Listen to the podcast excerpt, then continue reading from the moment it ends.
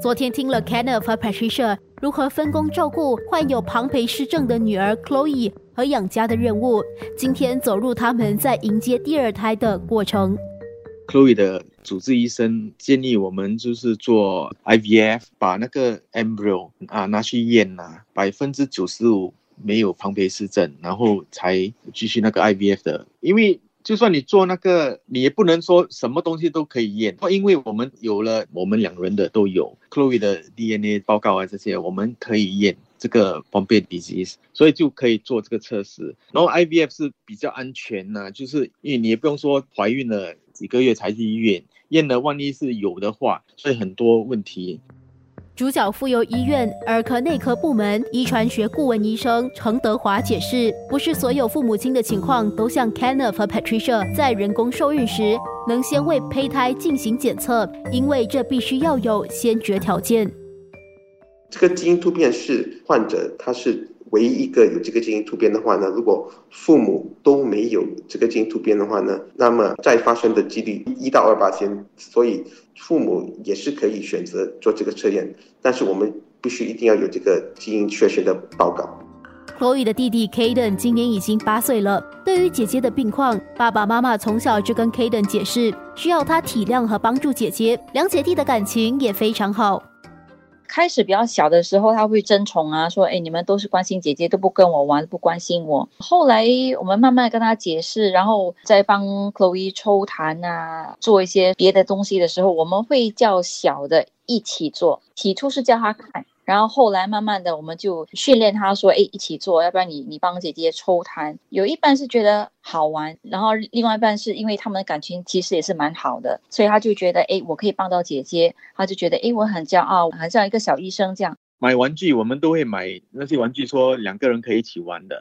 然后我们就会跟他讲，哎，姐姐不会玩，你要不要教姐姐？然后他就会坐在那边跟姐姐一起玩，教姐姐这样玩。不要说因为孩子需要照顾，然后你就忽略另外一个。从这方面，我觉得其实是很重要的。Kenneth 和 Patricia 虽然在照顾子女方面有夫妻一条心的共识，但是难免还是会有意见分歧的时候。例如两人在离世后由谁照顾 Chloe 的问题，他们就有着不同的想法。其实他很想再多生一个小朋友啊，他的理由就是说你要多几个孩子来分担照顾 Chloe 啊。我个人认为这样是对我其他孩子很不公平啦。如果你今天说呃，我有没有跟我儿子说到说将来以后爸爸妈妈老了或者不在了，你要照顾姐姐这些话，我一句都没有讲过。毕竟他自己。以后大了也要有自己的人生呐，也有自己的路要走。照顾姐姐不是她的责任，是我们父母的责任。如果她说她不肯照顾，我也不可以怪她，她有她的选择的权利。我会先走，或者 Chloe 会先离开，这些我也没有办法预测的嘛。以我是个父亲，我可能可以做的就是成立一个基金啊，就跟弟弟说，以后姐姐需要什么，你就要帮她安排呀，去找人做啊。然后你有空，如果姐姐没有跟你住在一起，那你就去拜访她。由于目前 Chloe 上课的彩虹中心只能让她待到十八岁，父母则希望下来会有机会让她学习一技之长，给予她为社会贡献或是赚钱养活自己的能力。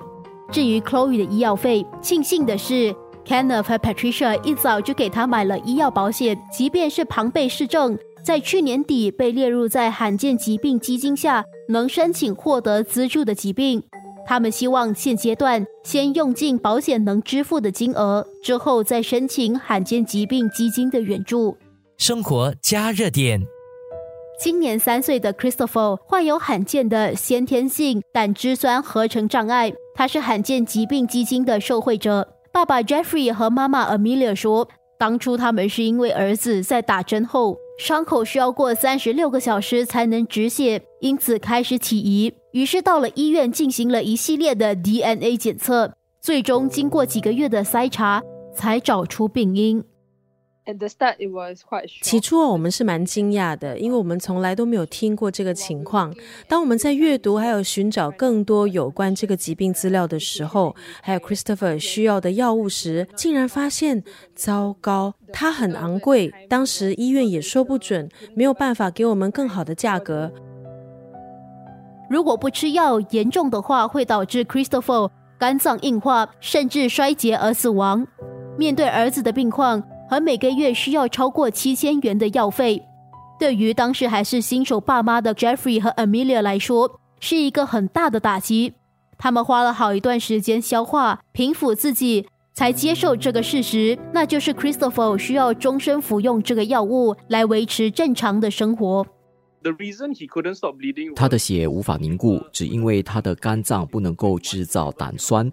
当一个人无法制造胆酸的时候呢，就不能够分解脂肪，并且吸收当中的营养，例如帮助止血的维他命 K，这是其中一个副作用。那血流不止呢，因为血无法凝固。只要他服用药物，他的生活质量呢就能够恢复正常，可以像一个普通的小孩一样到处乱跑，可以跌倒，可以受伤。可是 Jeffrey 提到，随着儿子长大，体重增加，他所需要的药量也需要增加，药费也随之上升。所以我是 Medifund。之前我们得到了来自少儿保健基金的补助，那最初呢有百分之五十三的津贴，在隔年呢却降到百分之二十三，是一个很大的差距。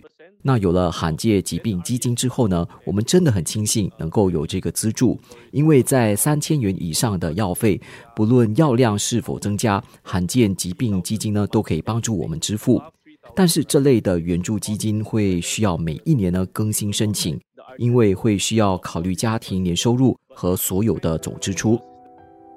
虽然罕见疾病基金帮他们负担昂贵的药费，但是 Jeffrey 觉得夫妻还是得考虑。家庭的开支和这项长期医药支出，甚至是如果夫妻想要考虑人工受孕，以避免下一个孩子患有相同的罕见疾病，卫生部连同新宝集团基金在去年七月宣布成立的罕见疾病基金，为四种罕见病使用的药物给予资助。